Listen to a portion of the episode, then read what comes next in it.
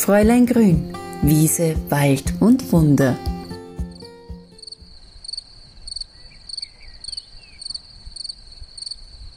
Wir sind angekommen und hallo zu einer neuen Episode von Fräulein Grün, Wiese, Wald und Wunder. Es ist jetzt eindeutig, nicht nur die Altweiber Sommertage sind vorbei, sondern ja, man sieht es an den Pflanzen auch schon. Vor mir habe ich jetzt Berufskraut, das blüht zwar noch, aber die wilde Möhre, komplett verblüht. Ein paar letzte Blüten noch von der Königskerze, aber da sind auch die Samen schon bereit, um sich selber auszusehen. Ich sehe auch noch eine Nachtkerze. Der Großteil ist da aber auch schon verblüht. Und vor mir auch Dost, der wilde Majoran, wo sich die lilafärbigen Blüten auch schon in das dunkelgrau, würde ich es jetzt einmal nennen, braun-dunkelgrau gefärbt haben. Also wenn man den Blick dann in Richtung Bäume wirft, von mir da jetzt ein Ahornbaum, dann sieht man einfach schon, dass die Blätter goldgelb sind. Also es ist nicht mehr zu verheimlichen. Astrologisch, meteorologisch, wir sind im Herbst angekommen. Eine wunderbare Jahreszeit. Und ich möchte jetzt eigentlich gar nicht so auf den Herbst und die Kräuter eingehen, sondern was mir ein bisschen ein Anliegen ist, wenn man sagt immer so, dem 15. September ist die Zeit vorbei, wo man Kräuter sammelt. Aber dem ist nicht so. Lasst euch das nicht einreden.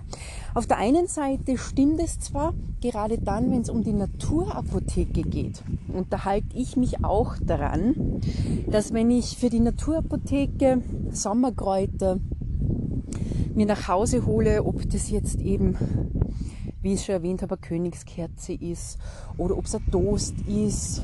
Da schaue ich schon darauf, dass ich die Pflanzen in der vollen Sonnenkraft mir hole. Aber Kräuter sammeln heißt ja auch, dass man sich trotzdem noch wunderbare Dinge zubereiten kann. Gerade auch wenn man einen Garten hat oder einen Balkon oder selbst einen Topf, wo noch Kräuter drinnen sind. Weil es wäre ewig schade, wenn man sich denkt, na, ich darf jetzt nicht mehr Kräuter sammeln, die Zeit ist vorbei. Und dann hat man im Garten nur Pfefferminze, blühende Ringelblume, dann hat man vielleicht auch noch, ja, was habe ich denn nur bei mir im Garten? Zum Beispiel Salbei, Kapuzinerkresse. Also da gibt's ja noch eine Fülle an Kräutern und selbst wenn man so einen Kräuterrasen hat, wenn da der Spitzwegerich noch ist oder ein Labkraut, Löwenzahnblätter, also bitte, das sollte man auf alle Fälle nicht verabsäumen diese dann auch noch zu sammeln und zu verarbeiten. Und ich möchte euch heute ein paar Ideen mitgeben. Ich habe jetzt da auf ein Bankerl gesetzt in die Sonne, in die Herbstsonne. Und ich würde euch gerne ein paar Ideen mitgeben, was ihr mit so diesen letzten Kräutern aus dem eigenen Garten, aus auf der Terrasse, die ihr vielleicht habt, oder eben auch im Blumentopf, was ihr dann noch machen könnt. Ein ganz heißer Tipp ist immer, dass man einen Sommersirup noch macht. Und ich liebe diesen Sirup ganz besonders, weil mich der jedes Jahr aufs Neue überrascht. Erstens einmal, welche Farbe er hat, zweitens, welchen Geschmack er noch hat. Und da verwende ich immer die Kräuter, die dann einfach nur übergeblieben sind. Also selbst wenn ich Thymian noch habe, mache ich sogar mit dem Thymian dann noch einen Sirup. Aber meistens ist es ein bunt gemischter. Das heißt, da sind dann ein paar Malvenblüten von der Käsepappe mit dabei. Dann habe ich da auch drinnen eben Pfefferminze. Melisse hat man immer sehr viel über, macht sie immer sehr gut darin. Genauso auch eben wieder Thymian. Was ich auch gerne reingebe, ist dann so ein Anis-Isop. Also man kann da richtig querbeet sich einfach durchkosten und muss auch gar nicht irgendwie ein bisschen Angst davor haben, wenn man so klassische Gewürzkräuter mit reinmischt. Ein Basilikum zum Beispiel ist auch etwas ganz Herrliches, weil ein klassischer Sirup wird ja mit Zucker hergestellt. Und der Zucker, der neutralisiert dann einfach diese starke Würze, die dann vielleicht manches Kraut hat. Und ihr werdet überrascht sein, wie euer Reste-Sirup dann schmeckt. Und was ich dann mache, also ich mache meistens dann so für ein, zwei Liter. Ich werde euch das Rezept jetzt für einen Liter erklären und das könnt ihr ja dann aufrechnen. Also wenn ich einen Liter Sirup mache, nehme ich einmal einen Liter Wasser her. Und da gebe ich zwei Hände voll von frischen Kräutern, die ich eben aus dem Garten gesammelt habe. Da können ja auch noch Rosenblüten dabei sein. Also in meinem Garten habe ich auch noch Rosenblüten und da weiß ich, dass die eben nicht gespritzt sind, nicht chemisch gedüngt, die nehme ich ganz gerne her. Also lasst eurer Kreativität der freien Lauf. Solange die Pflanze nicht giftig ist, warum sollte sie nicht in eurem Sirup landen? Also ein Liter Wasser, zwei Hände voll frischer Blüten und Kräuter.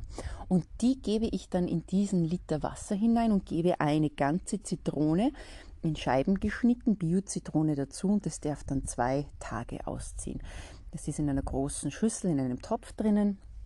Da lasse ich das alles ausziehen und drüber kommt dann so ein Geschirrtuch, damit eben keine Fliegen reinkommen, kein Staub sich sammelt und da darf das dann ausziehen. Dann nach dieser Ausziehzeit, ihr könnt natürlich die Kräuter und Blüten auch ein bisschen klein schneiden, damit der Geschmack gut rauskommt. Dann nach dieser Ziehzeit haben die Pflanzen ausgedient. Vielen Dank, die werden dann abgeseit. Und dann produziere ich den Sirup. Das heißt, das Kräuterwasser, was es ja jetzt ist, wird dann mit einem Kilo Zucker aufgekocht. Zucker soll sich auflösen und dann habe ich schon meine sterilisierten Flaschen nebenbei stehen und wenn sich der Zucker aufgelöst hat, fülle ich alles heiß in diese Flaschen ab, verschließe die und dann habe ich im Winter, wenn mir die Sonne fehlt, mache ich mir so einen Sommersirup und habe ein bisschen Sonne dann im Herzen. Also das ist so ein Klassiker, was ihr noch machen könnt. Was auch ganz wunderbar ist, habt schon mal probiert, einen Blütenzucker zu machen. Wir haben ja so die letzten Blüten dann auch, wie ich schon gesagt habe, von der Malve, von der Rose. Der Isop hat noch ein paar Blüten. Ihr könnt auch eine Kapuzinerkresse darunter mischen. Die hat zwar eine Schärfe, aber auch das ist ein ganz ein interessanter Geschmack, wenn man den einmal ein bisschen mit Zucker mischt. Ihr könnt hier neben dem klassischen raffinierten Zucker einen Rohrzucker verwenden. Ihr könnt auch mit Xylit arbeiten. Bitte hier aber Achtung, zu viel kann abführend wirken und Tiere, vor allem Hunde, kann tödlich wirken. Hier aufpassen mit Xylit, mit dem Birkenzucker. Aber ihr könnt hier mit ganz verschiedenen Zuckerarten arbeiten und könnt eben auch tolle Farben erreichen. Wenn ihr zum Beispiel die Goldnessel, die Indianernessel dabei habt oder andere Monade, Monadensorten, die ja verschiedene Farben haben, wunderbar, das einmal auszuprobieren. Der Herbst ist auch die Zeit der Dahlien. Also auch die Dahlien, die uns in den unterschiedlichsten Farben von ihren Blüten anlachen. Ihr könnt jede Dahlienart, die Dahlie ist nicht giftig, hier die Blüten verwenden und einen Blütenzucker machen. Eins zu eins mischen. Ein Esslöffel Zucker, ein Esslöffel frische Blüten vermörsern oder ihr habt vielleicht einen Küchenmixer zu Hause, klein mixen und dann aber wichtig, weil ihr ja hier frische Blüten verwendet, auf ein Backpapier aufstreichen, die Feuchtigkeit einen Tag verdampfen lassen. Am nächsten Tag werdet ihr merken, dass alles ein bisschen zusammenklebt. Das kann man dann wieder auseinandergeben, auseinander trennen, noch einmal durchmixen vielleicht und dann abfüllen und dann habt ihr einen wunderbar bunten Blütenzucker könnt es auch schichten. Ihr könnt rote Farbe machen, ihr könnt lilane Farbe machen, ihr könnt pinke Farbe machen. Vielleicht macht es dann auch einfach nur einen grünen Zucker oder dazu mit Minze oder Melisse. Und das könnt ihr dann auch schichten in ein Glas und dann habt ihr einen Regenbogen im Glas von Blütenzucker. Die säuerliche, salzige Alternative ist dann immer Kräutersalz. Also da ist natürlich auch der Kreativität keine Grenzen gesetzt. Ob ihr es zum Würzen hernehmen wollt, wie eben Thymiansalz, Basilikum, mit Schnittlauch, ihr könnt mit Spitzwegerich arbeiten, ihr könnt ganz, ganz unterschiedliche wilde Kräuter oder eben auch die letzten aus dem Garten, aus dem Topf nehmen und euch damit eine Würze in euer Küchenregal holen. Also da gibt es wirklich ganz, ganz tolle Möglichkeiten. Ihr könnt aber auch bittere Kräuter wie Löwenzahn, wie Schafgarbe, auch die findet man immer noch mit Salz kombinieren und hier eben auch eine bittere Note dazugeben. Muss ich aber ehrlich sagen, das muss man schon mögen, wenn es jetzt nur rein kulinarisch darum geht, dieses Salz zu verwenden. Gesundheitlich ist es natürlich mit den Bitterstoffen top. Also Salz oder Zucker, ganz eine tolle Möglichkeit. Was man auch machen kann, Und das ist jetzt kein Gesundheitstee, sondern das ist eine Hausteemischung und da ist das fast ein bisschen so wie beim Sirup, dass man sich da den Sommer, die letzten Kräuter in den Winter hineinholt. Macht euch doch eine Hausteemischung.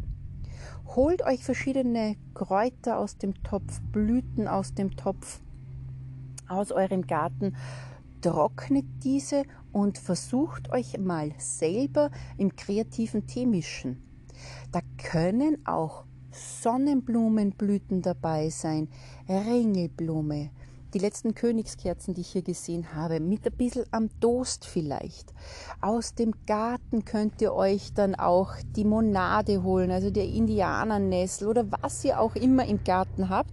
Es macht unfassbar viel Spaß, mal selber anzufangen, eine Hausteemischung zu machen. Und wenn ihr euch da jetzt vom Geschmack her nicht sicher seid, holt euch immer ein Begleitkraut dazu, das ihr kennt. Minze, Melisse, die immer auch einen tollen Geschmack geben, die auch immer diesen bekannten, erfrischenden Geschmack haben, dann habt ihr immer etwas, das eure anderen Kräuter begleitet und ihr könnt euch da sicher sein, dass die auch, falls einmal ein anderes Kraut nicht so toll schmecken sollte, wie man es vielleicht vermuten möchte, könnt ihr euch trotzdem sicher sein, dass die Pfefferminze oder die Melisse hier ihren Beitrag dazu leisten, dass der wunderbar trinkbar ist. Aber wenn ihr die Kräuter trocknet, dann bitte schonend, nicht im direkten Sonnenlicht. Aber dazu gibt es zum Beispiel auch meinen Online-Basiskurs oder ihr lest euch bei meinem Blog alle Rezepte durch. Da habe ich auch zum Haustee, zur Hausteemischung, zu den Sommerkräutern einen Beitrag geschrieben auf fräuleingrün.at. Anregungen und Informationen, wie man richtig trocknet, gibt es ja bei mir eh ohne Ende, aber das ist eben eine Idee, die ich euch mitgeben möchte. Und was ich auch gerne mache, und das wäre auch einmal etwas, um eine alte Methode der Kräuterkonservierung wieder in unsere Generation zu bringen, Kräutergewürze. Kräuter trocknen, die dann pulverisieren und dann als Finish über das Essen drüber streuen. Ihr werdet erstaunt sein, welche Geschmacksrichtungen entstehen, wenn ihr die Reste des Sommers aus eurem Garten, von eurem Balkon miteinander kombiniert. Lasst euch überraschen. Kostet einmal ein Kraut selber. Vielleicht habt ihr dann schon eine Idee, ob vielleicht Basilikum wunderbar zur Malve passt oder ob vielleicht Sonnenblumenblüten ganz ideal zum Isop passen. Ich möchte ein bisschen eure Intuition beim Kräutermischen auch in dieser letzten Phase des Kräuterjahres ein bisschen aufwecken und euch einen kleinen Anstupser geben, dass ihr euch einmal traut, auch Kräuter miteinander zu kombinieren. Und eben so ein Kräutergewürz, so ein Pulver, ist die reinste Form der Kräuter. Und da wird nicht mit Hitze gearbeitet, da wird nicht mit anderen Zusätzen gearbeitet wie Honig oder wie Zucker, sondern da sprechen die Kräuter für sich und ihr könnt die zum Verfeinern hernehmen und automatisch tut ihr auch etwas Gutes für eure Gesundheit. Und wenn ihr sagt, ich habe schon so viele Kräuterprodukte, hm, ich werde das alles nicht verwenden oder ich habe niemanden, dem ich etwas schenken kann, dann macht euch auch auf die Suche vielleicht einmal jetzt um Samen zu ernten. Denn oft kauft man im nächsten Jahr dann wieder neue Kräuter. Schaut einmal auf eure Kräuter, beobachtet diese und geht auf Entdeckungsreise, ob ihr nicht vielleicht Samen findet, die ihr im nächsten Jahr selber dann wieder aussieht. Bei einer Kapuzinerkresse, die großen Samen, die man ja auch essen kann, die ganz scharf sind, braucht man nur in die Erde geben und dann ist im nächsten Jahr schon wieder Kapuzinerkresse da. Auch einfach die Ringelblume. Die hat den Namen auch von ihren Samen, weil die so geringelt sind. Eine Malve, wo die Samen, wenn sie zusammen sind, einem Käseleib ähnlich sehen. Deswegen nennt man sie auch Käsepappe. Selbst ein Salat, den ihr nicht pflückt, der dann in die Höhe wächst, Blüten bekommt und kleine Samen besitzt, auch den könnt ihr im nächsten Jahr aussehen, wenn er samenfest ist. Samenfest bedeutet ja, dass die Pflanze dafür auch gemacht ist, dass man Samen ernten kann und dann im nächsten Jahr wieder ausziehen kann. Also selbst wenn ihr sagt, nein, in diesem Jahr ist meine Zeit vorbei für Naturprodukte, für Kräuterprodukte, geht auf die Suche nach Samen. Ihr könnt die auch kosten. Brennnesselsamen, Spitzwegerichsamen, davon habt ihr ja eh bestimmt auch bei mir schon gehört. Manche Samen kann man auch ganz wunderbar zum Würzen hernehmen. Also testet, kostet, versucht euch durch. Das Kräuterjahr ist noch nicht vorbei, also genießt es noch in vollen Zügen. Und ja, vielleicht war die eine oder andere Anregung dabei. Würde mich freuen, wenn ihr euch da ein bisschen inspirieren habt, ein bisschen inspirieren konnte, so heißt es. Und das Bankerl ist so fein, wo ich jetzt da gerade sitze, weil direkt bei einer Hausmauer und die Sonne vor mir. Das werde ich jetzt noch ein bisschen genießen und freue mich dann, wenn ihr beim nächsten Mal wieder einschaltet bei Fräulein Grün, Wiese, Wald und Wunder.